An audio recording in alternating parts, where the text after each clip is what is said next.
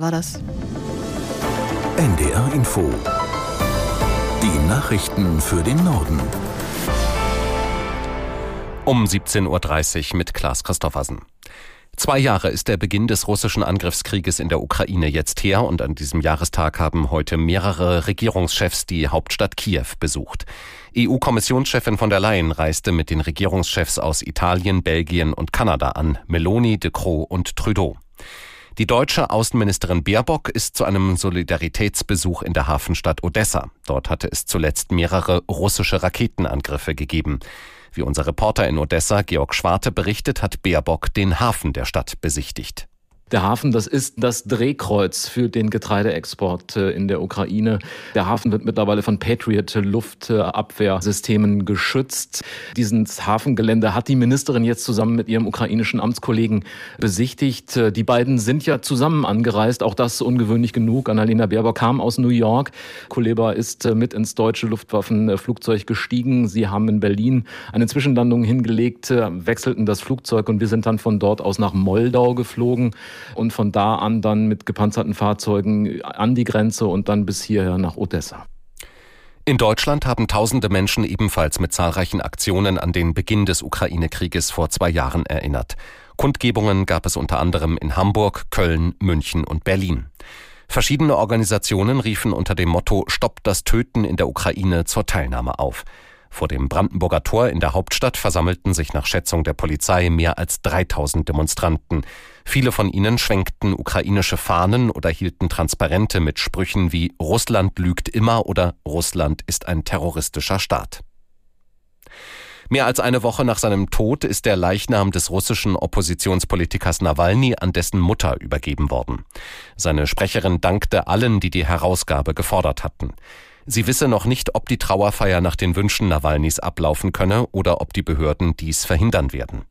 Ihren Worten zufolge hatten russische Ermittler damit gedroht, die Leiche auf dem Gelände der Strafkolonie zu begraben, in der er gestorben ist, wenn seine Familie einer geheimen Beerdigung nicht zustimme. Nawalny war in der vergangenen Woche unter bislang ungeklärten Umständen in einem sibirischen Straflager gestorben. Israels Delegation ist von Gesprächen über eine Lösung im Nahen Osten aus Paris zurückgekehrt.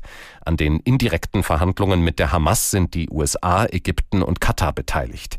Israelische Medien berichteten aus nicht genannten Quellen, es seien bedeutsame Fortschritte erzielt worden. Aus Tel Aviv Benjamin Hammer. So gäbe es nun einen Entwurf für ein Abkommen. Wenn alle Seiten Flexibilität zeigten, so eine Quelle, könne ein Deal vor dem Beginn des islamischen Fastenmonats Ramadan in zwei Wochen erreicht werden. 134 israelische Geiseln sollen sich noch im Gazastreifen befinden. Die meisten von ihnen leben wohl noch. Ein Abkommen mit der Hamas würde eine Waffenruhe und die Freilassung von Geiseln umfassen. Im Gegenzug würde Israel palästinensische Häftlinge freilassen. Bundestagspräsidentin Baas hat die Wirtschaft aufgerufen, sich mehr gegen Rechtsextremismus und für Demokratie und Zusammenhalt einzusetzen. Baas sagte den Funke-Zeitungen, dass ausgerechnet in Deutschland wieder verfassungsfeindliche Kräfte im Aufwind seien, mache im Ausland vielen Angst. Das gefährde auch den Wirtschaftsstandort, weil Fachkräfte abgeschreckt würden. In den vergangenen Wochen hätten schon zunehmend Unternehmen Position bezogen. Baas sprach sich auch dafür aus, das Wahlalter generell auf 16 Jahre zu senken, auch bei der Bundestagswahl. Das tue der Demokratie gut. Je früher Menschen wählen gingen, desto wahrscheinlicher sei, dass sie regelmäßig ihre Stimme abgäben. Bei der Europawahl sowie in einigen Bundesländern dürfen schon jetzt 16-Jährige teilnehmen. Das erste von zwei Flüssigerdgasterminals hat Mukran im Nordosten Rügens erreicht. Laut der künftigen Betreiberfirma Deutsche Regas ist das Spezialschiff bereits in den Probebetrieb gegangen. Lena Marie Walter aus Greifswald mit den Einzelheiten. Das etwa 300 Meter lange Schiff hat an seinem Liegeplatz im Mukraner Hafen festgemacht, beladen mit Flüssigerdgas aus Norwegen. Dass es in den Probebetrieb gegangen ist, heißt aber nicht, dass dort jetzt auch Flüssigerdgas regasifiziert, also umgewandelt wird. Zuvor gibt es nämlich viele andere Dinge, die erledigt werden müssen, so Stefan Knabe, Aufsichtsratsvorsitzender der deutschen Regas. Unter anderem müssen die Aggregate an Bord getestet, eine Datenverbindung zum Land und alle Anschlüsse hergestellt werden. Auch wenn der Probebetrieb nun läuft, die eigentliche Genehmigung zum Betrieb des des Schiffes liegt noch nicht vor. Das waren die Nachrichten.